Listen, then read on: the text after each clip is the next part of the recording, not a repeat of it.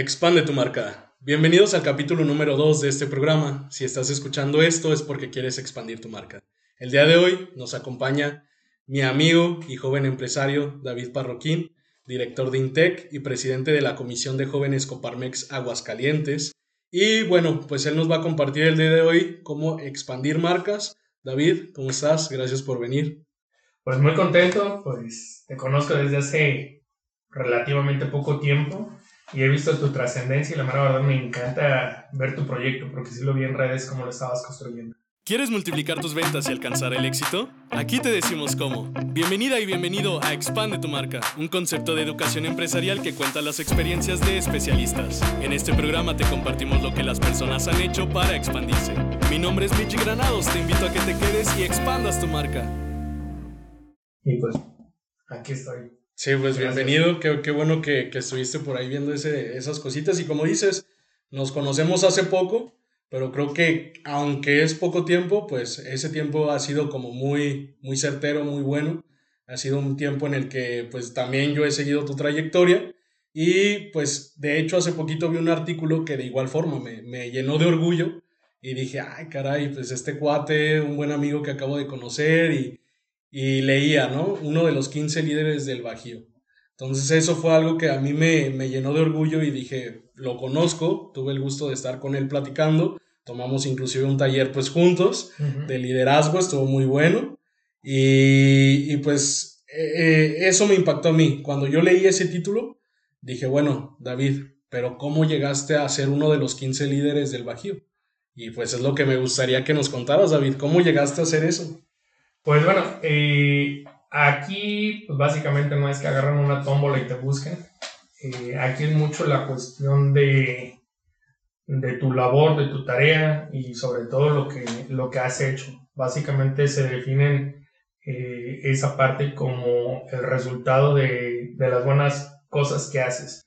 Y una parte de lo que a mí me, me gusta es que, por ejemplo, yo no lo busco o las cosas que hago no lo hago con un fin material un fin personal. Simple, simplemente pues, mi, mi, filosofía es de que si yo tengo la manera de darlo de una manera natural, sin buscar nada extra, pues lo doy. Y en esta parte de, de los 15 líderes, eh, pues dentro de la Comisión de Jóvenes Empresarios Coparmex, eh, vamos a juntas nacionales. Antes eran presenciales, el COVID ya no nos dejó mucho. Sí, ya. Y en este nos daban mucha oportunidad de conocer a, a jóvenes de toda la República. Y en esa parte pues conocí a Michoacán, nos la llevamos bien y todo, pero se quedó ahí el contacto. Eh, pasa el tiempo y todo y pues me toca, me nombran presidente de la Comisión de Jóvenes en el 2018 y dentro de mis tareas que pues en realidad es hacer business y no hacer un club de Toby o mira, ya soy influencer sí, no. trabajar, ¿no? trabajar para los demás, claro. Sí, fotografía, fotografía, miren, metal, no eran no es mi sentido aún. Y eh, en ese punto fue más que nada hacer vinculación, porque Aguascalientes, eh, pues es un mercado difícil. Me pones una idea y ¡pum! Brotan como 20, dices, no, es bien buena esa idea, me voy a otro lado y, y vuela.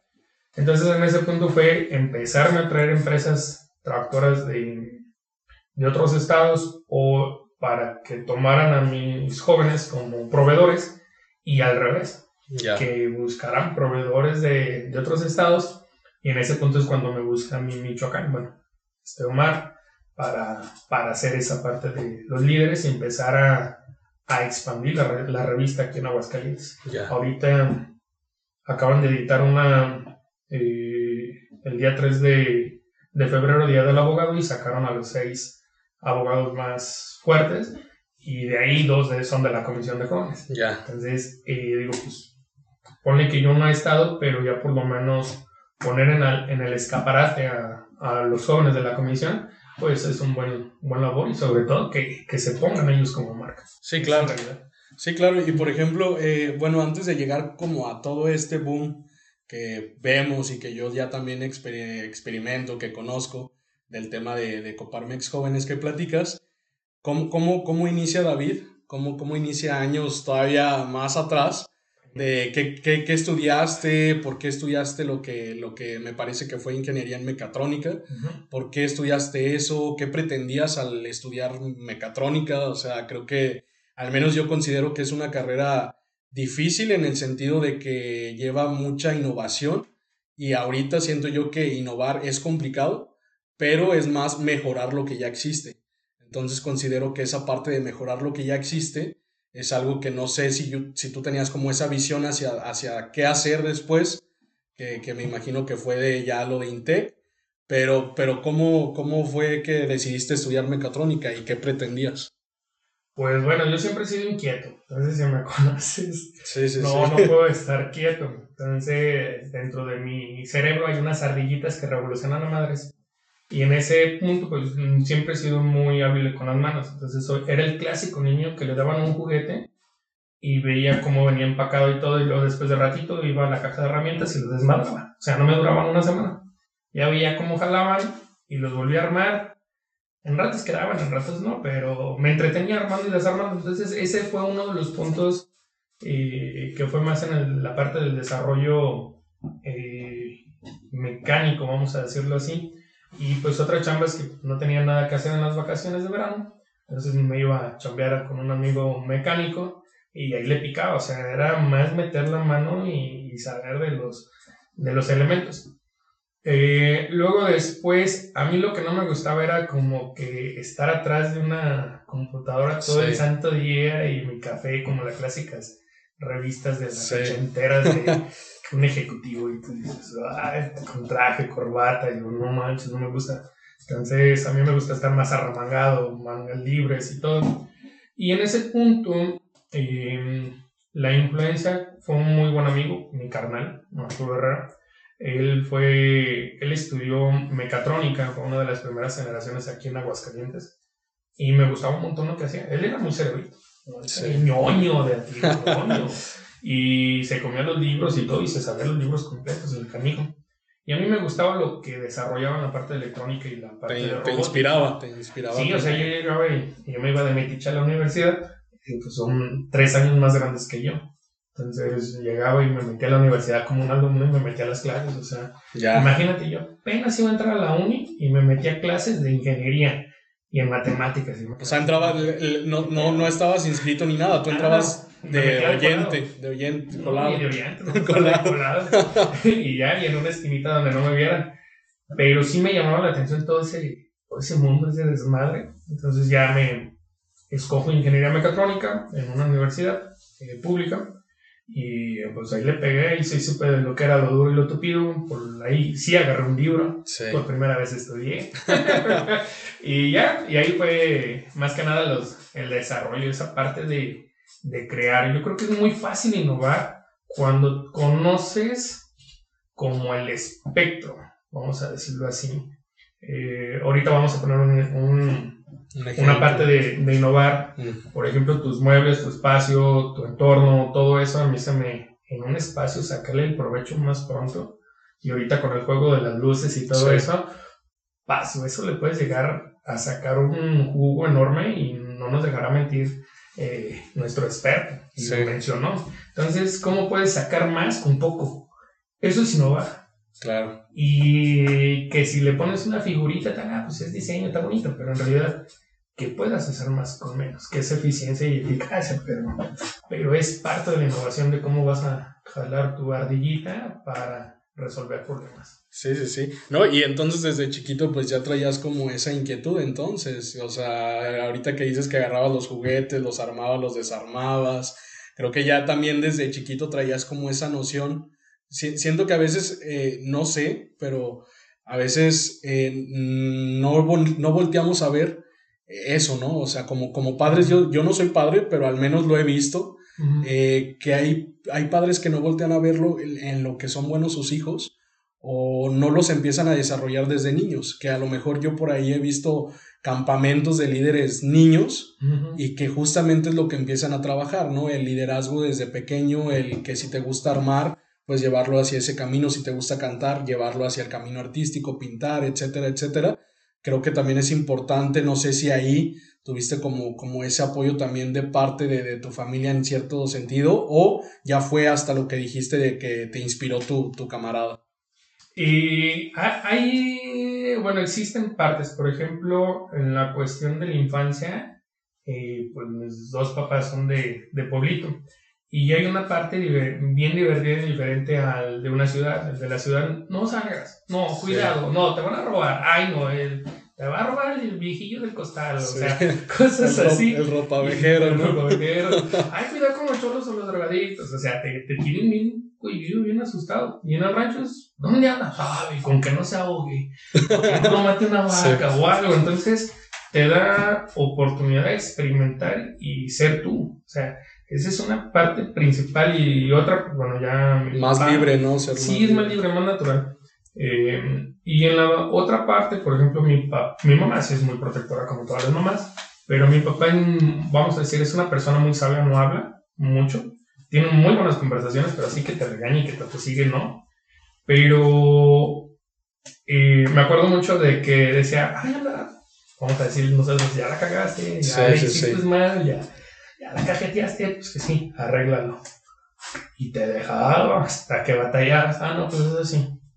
O eh, te caías, ahora levántate, dale. O sea, te, sí, claro, claro. con las palabritas ahí que dices, y te, daba y, y, le continuabas.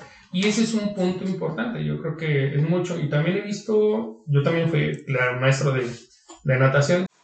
Y veía mucho a las mamás y hay dos tipos de mamás, vamos a decir en unos clubes, en los clubes deportivos, que es la mamá de que llevo al chamaco para que se canse. Y te decían, que se distraiga. Maestro, cánselo. Ayer lo cansó re bien y llegó dormidito.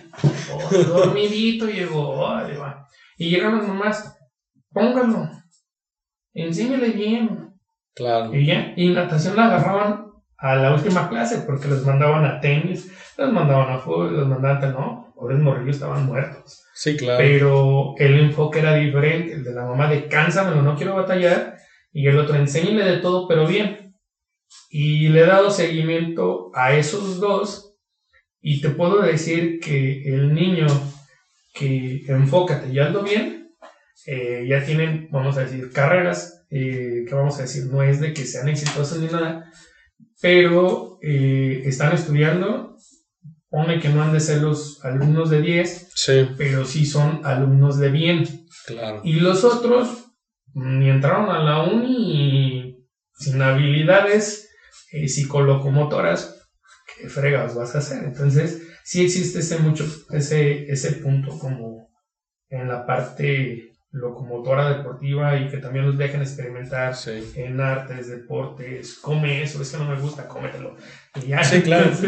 sí, es como, es, como clave, ¿no? También el, poder poner esa atención y, el focalizar justamente ese camino, llevarlos, acompañarlos y luego, bueno, ya después él también tomará sus decisiones más adelante.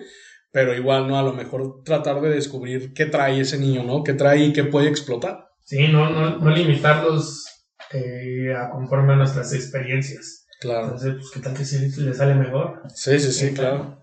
Oye, por ejemplo, y por ejemplo, ahorita que decías, bueno, que comentabas lo de justamente que muchos, eh, muchos personajes, muchas este, eh, personas que están ahí desarrollándose en Coparmex jóvenes, muchos empresarios jóvenes, pues han tenido oportunidad ya de, de pues como tal, brillar y, lucir en cierta parte, llamarlo así, pero compartir toda su experiencia. ¿Cómo, ¿Cómo, le hace un emprendedor? O sea, ¿cómo, cómo, tú le hiciste inclusive para poder sobreponerse a retos que a veces se, presentan eh, y, poder llegar a convertir a lo mejor ese emprendimiento en empresa? Híjole, eh, una de las partes, yo creo que la Comisión de Jóvenes eh, ha crecido mucho o tengo empresarios de calidad, más que nada de preguntarles en lugar de que qué es tu empresa, cuánto vendes y todos los tecnicismos tontos, existe para mí una teoría. La empresa es la persona. Y como emprendedor, si eres, vamos a decir, gacho, mamón, lo que tú quieras. Sí, claro.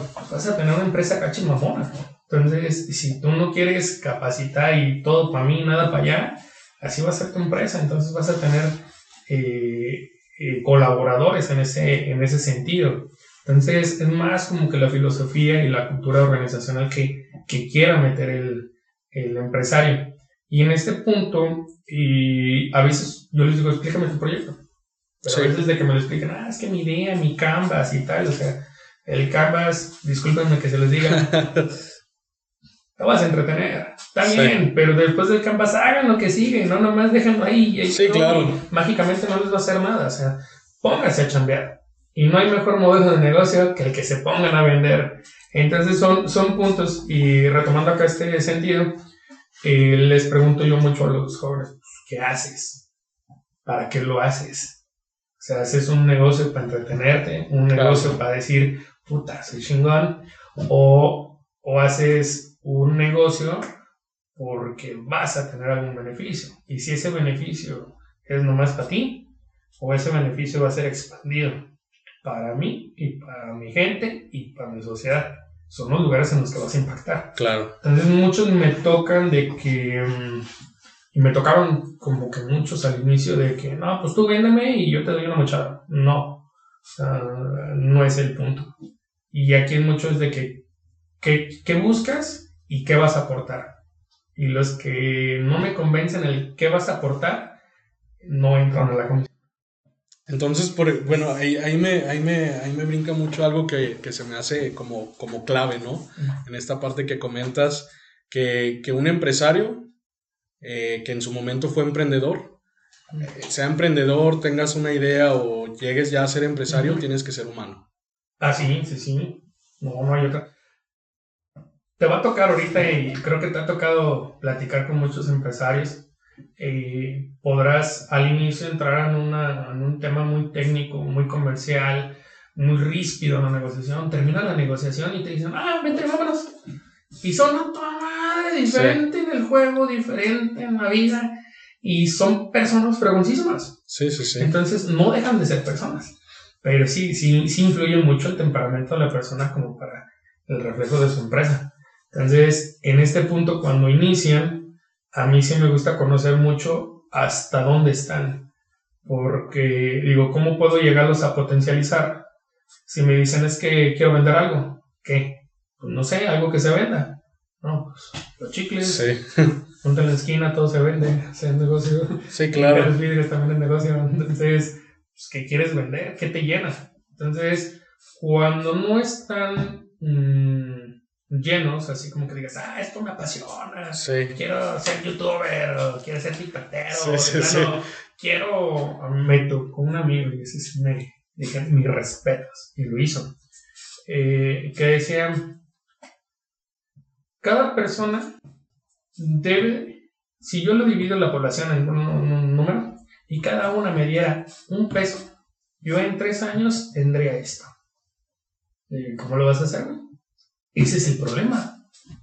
Ahorita el güey hizo unas cuponeras, ¿sabe qué hizo? Pero fue catalogado por Forbes como el emprendedor que iba a reactivar la economía en Veracruz cuando había más violencia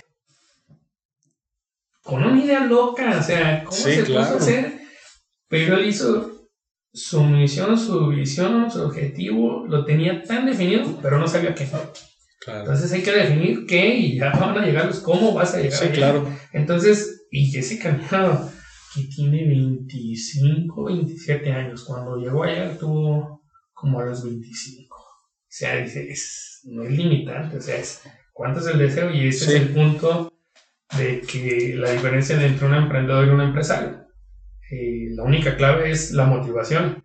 Y no va a haber, eh, por ejemplo, a veces me toca, es que me falta motivación, un curso de motivación. Pues, tu empresa no te llena. Entonces, búscate otra cosa que te llene, que te puedas desvelar. Que digo, va a haber el momento en que te desveles. Por ejemplo, yo antes trabajaba pues casi 20 horas eh, o diez y tantas horas, entonces yo estaba menos en mi casa que, que en la oficina. Entonces ya después has ido reduciendo los tiempos y ahora sí, ya más adelante te puedes decir, si quiero, voy. Sí, pero eso es un sacrificio también, ¿no? Sí, viene, viene sudor, sangre, gastritis y, y, vienen problemas del riñón, entonces así.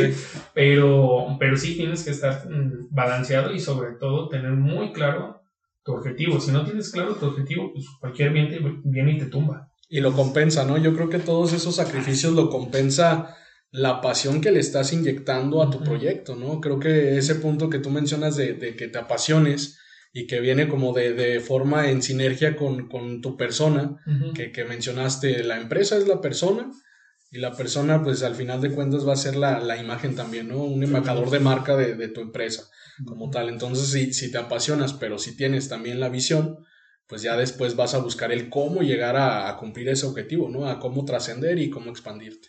Así es. Oye, y por ejemplo, eh, ¿Qué características tú consideras, aparte de lo que ya dijimos que, ser humano, qué características consideras que tiene que tener un líder? Un líder para expandirse, o sea, para, no, no tanto hablando ya de marca, sino realmente una persona que, que trascienda.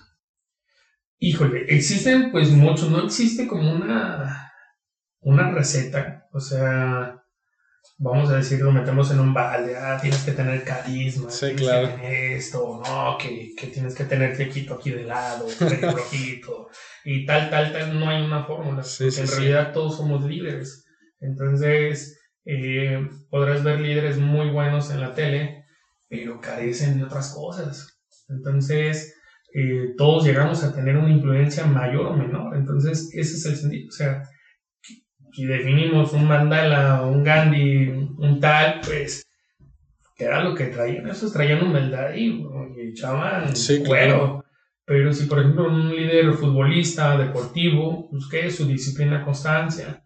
Entonces, si lo ponemos, vamos a decir Gandhi y acá el deportista, pues la disciplina y la constancia, pero ¿qué te hace llevar eso eh, a esos niveles? So, otra vez tus objetivos, a dónde vas a ir, cómo lo vas a hacer, Sí, claro. todo eso. O sea, sí, básicamente yo creo que sería la parte de definir qué quieres, qué buscas. Y en ese caminito, si tú vas bien enfocado, en el, el caminito van a llegar alguien que te va a tener que jalar. Y es como de, ¿en verdad si quieres esto? Eh, no, no tanto, me voy contigo. Oh, sí, sí, sí quiero. Y ya van a empezar a ver otras gentes tu tarea, tu labor, y se te van a sumar y vas a ser un líder natural Claro. y no un líder forzado, pero sí una receta como tal. Híjole, yo creo que sería así mucho el enfoque y a qué quieres llegar. Y también lo que, lo que alcances a, a proyectar, por ejemplo, pues abolió la esclavitud, la paz, Sí, eh, tenemos otros líderes muy, muy daninos y cosas así, pero si tú dices, dime líderes, pues siempre van a salir los líderes que trascendieron o, o los líderes que dieron buenos o, o que dieron aportaciones positivas. Claro. Entonces, esos son los que básicamente perduran. Sí, sí, que comparten lo positivo, ¿no? Al final del día que también se, se preocupan por, por lo que decías, por compartir no nada más hacia contigo y tu gremio, sino que eso que tú estás haciendo se comparta hacia los demás y justamente que se expanda. Volvemos a esta palabra, ¿no? La palabra mágica. La palabra mágica. este, oye, David, y, por- y- y ahí este, en, en Intec, ¿qué fue lo que detonó que, que se expandiera Intec? ¿Qué, qué fue lo que, lo que tú hiciste o estás haciendo para que Intec fuera lo que es hoy? Eh, principalmente Intec, bueno, antes se me llamaba Impefi, que es herramienta Notomi, pero era bien complicada para el mercado, entonces no podía entrar a, eh, hacer penetración de mercado y tal, entonces empezamos a hacer un, un branding de marca y apareció Intec. Ahí es como que si ayuda. y, Sí, sí, sí. Ah, oye, pues mira, aquí está otra, otra cosa. sí, Se sí convirtió en una palabra mágica. Y se convierte en una palabra mágica, ¡vamos! ¡Boom! Eh, pero también es mucho, mucho labor y la construcción Claro. de la marca. mi marca es un servicio eh, industrial del área de eh, metrología. Entonces, si yo vengo en un mundo así, del 100%, luego ocupo yo el Sí. 40% y de ese 40% pues yo me divido en un 10 y me especializo en el 1% de toda la población. Entonces, en ese 1% me tengo que hacer bueno. Sí, claro, Y- especializado. y- sí, especializado y diferenciarme entre precio, tiempo de entrega y la marca de otras de otros que tienen capacidad. Entonces, ahí va mucho la parte intrínseca y extrínseca de lo que te venden las marcas. Pero sí esta parte de la de cómo crearlo, pues yo empecé una empresa con menos de 4 mil pesos Ya. porque me salí de una empresa, como todos, dice Michelle Gerber, que existen los emprendedores técnicos, pues yo fui un emprendedor técnico, sabía hacer de todo en la empresa, pero me faltaba la parte financiera. Claro. con la parte comercial. Pero habían unos detalles que no me gustaban y yo dije, bueno, eh, yo soy mucho de que si me quejo, tengo que tener una solución. No nomás es por quejar. Y eso sí está todo. ¿eh? Si te vas a quejar es porque tienes una solución, no, nomás por, no te quejes nomás por deporte, no sirve. Entonces, eh, si te quejas, una solución. Y dentro de mi solución era generar una empresa. Y el punto era cambiar esa idea del empresariado negrero y, y, fuera de afín de los intereses de las personas. Nomás, bueno, quitarlos de yo, yo, yo, yo, yo, yo, sí, sí, sí, claro. al qué onda, qué pasa, qué vamos a hacer. Entonces ese fue uno de los puntos y ahí fue donde eh, creé mi autoempleo primero y yo dije, ah, está chido. Hasta cierto momento que ya me, me sentí incómodo o me sentí muy cómodo en, ah, pues no trabajo en esto, me levanto a las 10 de la mañana y me levantaba a las 10 de la mañana, trabajaba 4 o 5 horas, Sí, me iba claro. en carro y me iba a la charrería y luego después hacía más desmadre y cosas así. Entonces, cuando ya dije, ya estuvo bueno, sí dije, ahora sí vamos a ponerle nivel a esto. Ahí fue cuando ya de plano empecé a buscar la sistematización de la empresa Ok. Y a darle un orden. Entonces, en esa parte de la sistema- sistematización no es tanto como eh, ya salió bien esto, pum, pum, no, sino sistematizar los procesos, tanto administrativos, mercadotecnia, tal, empezar a dividir la empresa en todas Sí. sus áreas, aunque yo lo hiciera. Porque ya después iba a empezar a delegar. Sí, claro, claro. Y ya, pues agarraba una, vamos a decir, una becaria, un área administrativa. ¿Qué va a hacer primero? Pues, contabilidad. Entrada, salida, estamos, ya acabó. Sí, ya lo dominas, ahora viene lo que sigue, ya lo dominas, lo que sigue y tal. Pero no podía yo enseñar algo que yo no había dominado ni aprendido. Entonces, pues, échate cursos, Sí. diplomados, maestrías todavía no tengo ninguna. Pero sí es mucho de andar autodidacta, porque dices, Sí. "Ah, hay cursos muy buenos de 20 mil, 100 mil pesos. Y tú dices, no, pues sigo viendo Sí. YouTube o algo así. Sí, claro. O poniendo, podcasts como o poni- estos y tal, así es. o poniéndolo en práctica, ¿no? Que fue algo con lo que comenzamos, es, que, que mencionaste, ¿no? Que no era lo mismo nada más Probar y medir. leer, exactamente, leer, Probar y reparar. leer, el, leer el libro y hasta ahí, sino que leerlo, practicarlo, Entenderlo hacerlo. y practicar. Exactamente. Sí, y ese fue el punto, pero sí fue más que nada el punto cuando dije, ok, vivo a gusto, está tranquis, pero eh, ya como que no me llenaba, digo, hay que meterle candela, hay que echarle carboncito a Claro, este asador". hasta asador. y, y sí, ahí fue pues, una travesía que todavía sigo en esa, en esa travesía de poder sistematizarla hasta cierto punto que pueda yo controlar a cierta distancia y sobre todo que mi gente eh, tengan la capacidad de que cualquier problema lo resuelvan Sí, y que sean más capaces que yo. Y que si tienen un problema, sé que no vayan a, no van a llegar con una solución tonta, sino con una solución inteligente porque están más capaces que yo. Entonces, ese es mi objetivo. O sea, sí, claro. ya mi objetivo no es de con que opere y con que no la liegue. Y ya mi objetivo es de que la gente que yo tenga sea más capaz que yo Claro. Y el desarrollo, pero pues estamos en esos, eh, en esos, en esos puntos, en esas tareas titánicas. Sí, y esa parte, ¿no? De, de especializarse, creo que es una de las claves también para, para poder seguir avanzando y poder crecer todavía más, ¿no? El poder especializarte en algo de lo que, por ejemplo, yo, ¿no? Que estudié mercadotecnia y diseño gráfico, pero después me empiezo a especializar ya en el marketing digital, ¿no? Y luego del marketing digital ahora nada más en las pautas para ads, ¿no? Entonces, toda, toda esa parte de especializarte, de poder convertirte, como tú decías, ¿no? En el que ofrece el 1%, pero ese 1% que sea de calidad, es lo que, lo que da la fuerza, ¿no? Para expandirse. Generas una distinción. Claro. Y hoy en día los mercados eh, te vas a encontrar mil informaciones de todo, pero ¿quién tiene esa distinción de que lo haga bien? Y dos, va a haber el que lo haga bien. Y el- ya la parte del precio, tiempos de entrega y todo pasa por otro término. Pero ¿en quién vas a tener la confianza de soltarle tu marca, soltarle tus recursos que te han costado un trabajo al tenerlos Y esa es la parte de la confianza. Sí. Y creo que la confianza se gana más a pulso que la parte de, ah, tuve un curso, ah, tuve una maestría, dos doctorados. Sí, claro. Si sigue siendo indisciplinado y si sigue siendo mediocre hasta cierto punto, pues el cliente te va a decir, no, pues está bien chido tus títulos, tus papelitos, pero yo no trabajo contigo. Sí, claro. Sí, hay que hacer una distinción en ese sentido. Sí, claro, ¿no? Y, y esa parte, ¿no? A lo mejor la, la distinción también forma mucho de, de la identidad, ¿no? De, de, esa identidad que tú eh, transmites y que los demás empiezan a percibir de ti, como persona y como marca, ¿no? Al final de cuentas van en sinergia. Y, y, y ahí en Intec, en Intec, ¿cómo tú o sea, cómo tú también haces para que las demás marcas se expandan a través de la prueba, de la medición, de la calibración. ¿Cómo, cómo es esa parte en la que me ayuda a mí como empresa Intec? ¿Cómo, cómo es ese círculo virtuoso entre proveedor y cliente? Eh, yo soy un muy mal necesario en la cuestión de calidad. O sea, la calidad la tenemos que cambiar ahora ya el paradigma, la cultura, la calidad no es un costo, es un valor agregado.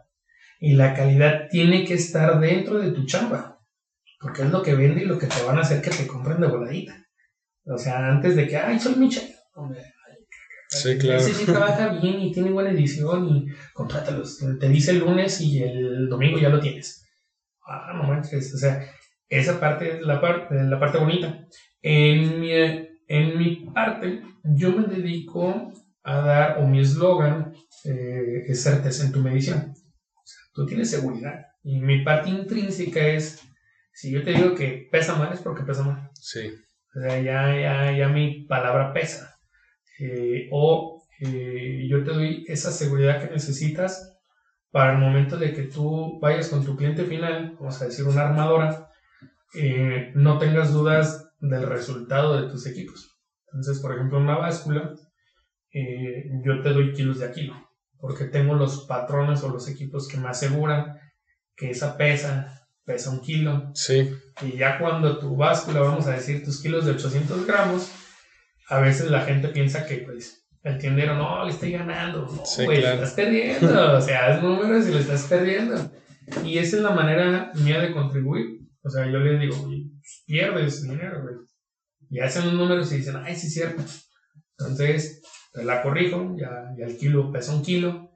Y también ayudo a la sociedad porque no los están robando. Sí, claro. Y ellos tampoco están robando. Claro, Entonces, esos son los puntos. O sea, dejar las cosas como son para un buen comercio, por una buena razón. También en la parte metalmecánica, eh, si no, normalmente llegan y compran chino. Hay chino bueno, pero hay chino muy malo.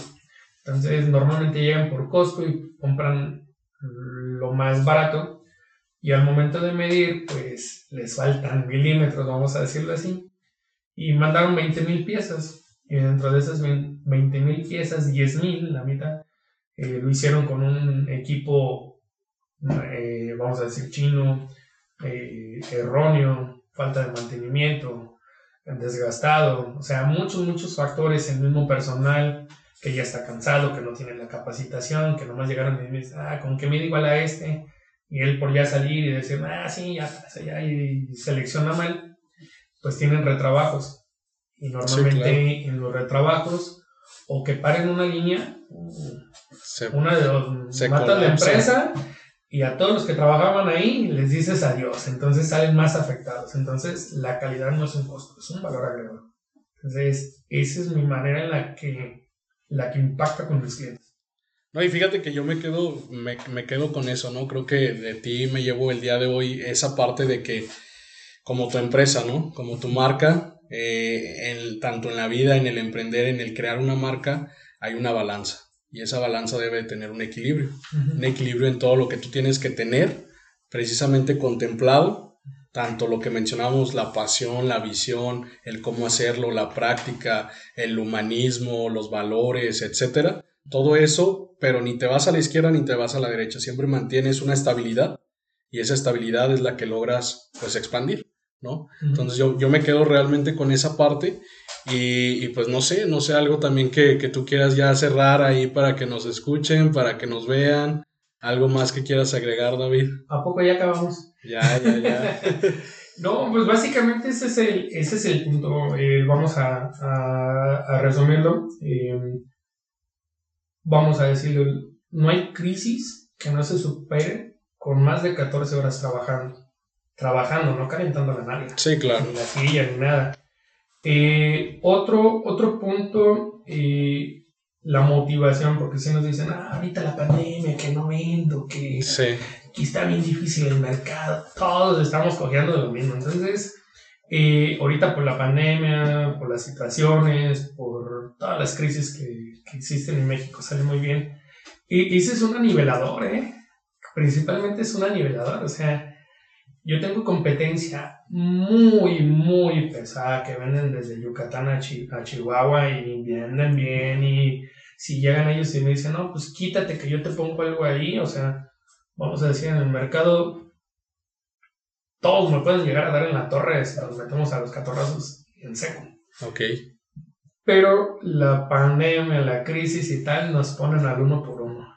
Y ahí es donde vas a decir qué marca es más buena y tal. Yo, por ejemplo, ahorita puedo decir, yo le doy competencia y le doy guerra a las empresas grandes y no tengo ningún equipo. Sí, buscar oportunidades, no tengo, infraestructura. Vamos a decir, no tengo la misma infraestructura que ellos, pero yo les doy guerra y les robo un mercado. Entonces, ahí es la parte de, tú ya tienes tu objetivo bien puesto. Ya después van a llegar los cómodos, ya tienes el para qué, entonces ya poquito te van a llegar los bloquecitos y vas a empezar a armar tal, va a llegar alguien que te lo va a destruir y tal, pero siempre sí tener bien en firme qué es lo que estás buscando. Sí, no, y, y, y, pues te agradezco y pues eso, ¿no? Cualquier cosa que a veces te, te quiere tumbar o, ni siquiera, pues en este caso no fue, no fue de nosotros al final, ¿no? Eso es un contexto que se presentó, una circunstancia, y al final del día es algo que, que tú decides buscar soluciones en donde hay pues crisis. ¿Ya ven por qué no funciona el Canvas ni el FODA? Hicieron una pandemia. Pues gracias, David. Gracias por compartirnos. Gracias por este, estar el día de, hoy con nosotros. Y pues gracias también a todos los que nos escucharon. Síganos en nuestros próximos capítulos, redes sociales, arroba expande tu marca y nos vemos en el próximo capítulo en Expande tu marca. Expande tu marca.